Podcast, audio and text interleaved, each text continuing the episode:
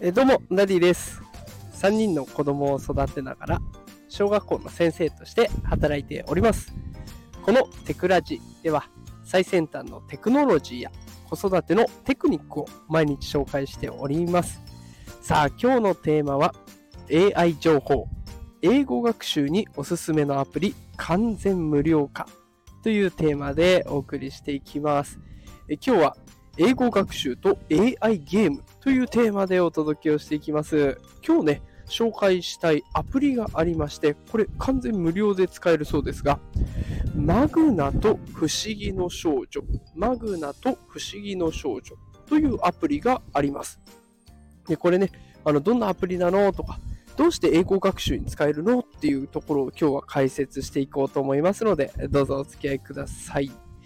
さあ、今日紹介するこのマグナと不思議の少女ですが、あの、これ私のノートのリンクをね、放送の概要欄に貼っておきますが、ここで簡単なあの YouTube 動画が載っています。で、これを見れば、まあ大体ね、ゲームの流れが見えてくるんですけれども、まあ、サクッと説明すると、ゲームのシステム本当にシンプルです。全部で5個のステップ、5個のステップがあります。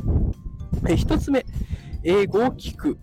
2つ目、真似して、その英語を真似して声に出す。で3つ目、AI が発音をチェックする。で4つ目、発音がいいと高得点を取れる。で5つ目、高得点を取れると物語が進んだり、敵との戦いに勝てるっていうようなものになっております。これ、ストーリー性があって、しかもバトル要素もあるので、子供が食いついてきそうな内容になっているんですね。で、これ調べてみるとね、このアプリ結構人気らしいんですよ。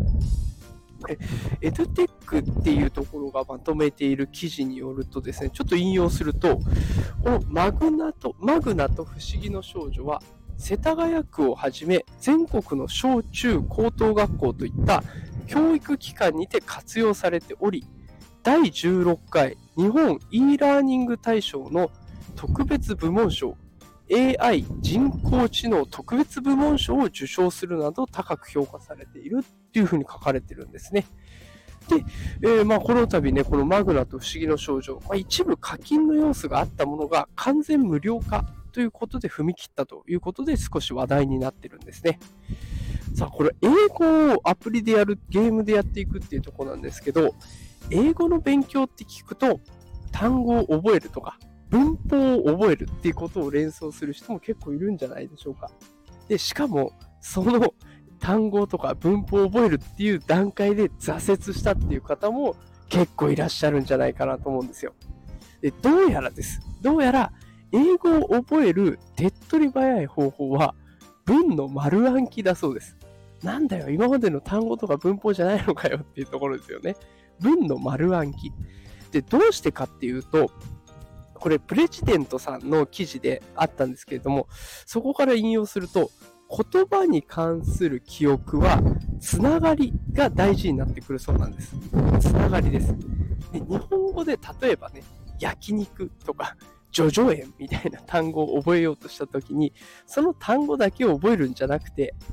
初めての給料で叙々苑の焼肉を食べるのが目標です。みたいな文を丸々覚えたとしたら、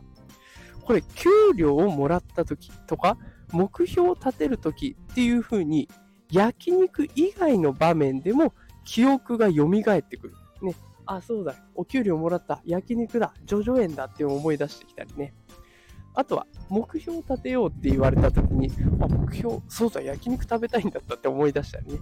言葉っていうのはこうやって繋がって、えー、蘇ってくる、記憶になっていくっていうことがあるそうなんです。で、とはいえですよ。とはいえ、丸暗記って大変じゃないっていう感じる方もいらっしゃるんじゃないかなと思います。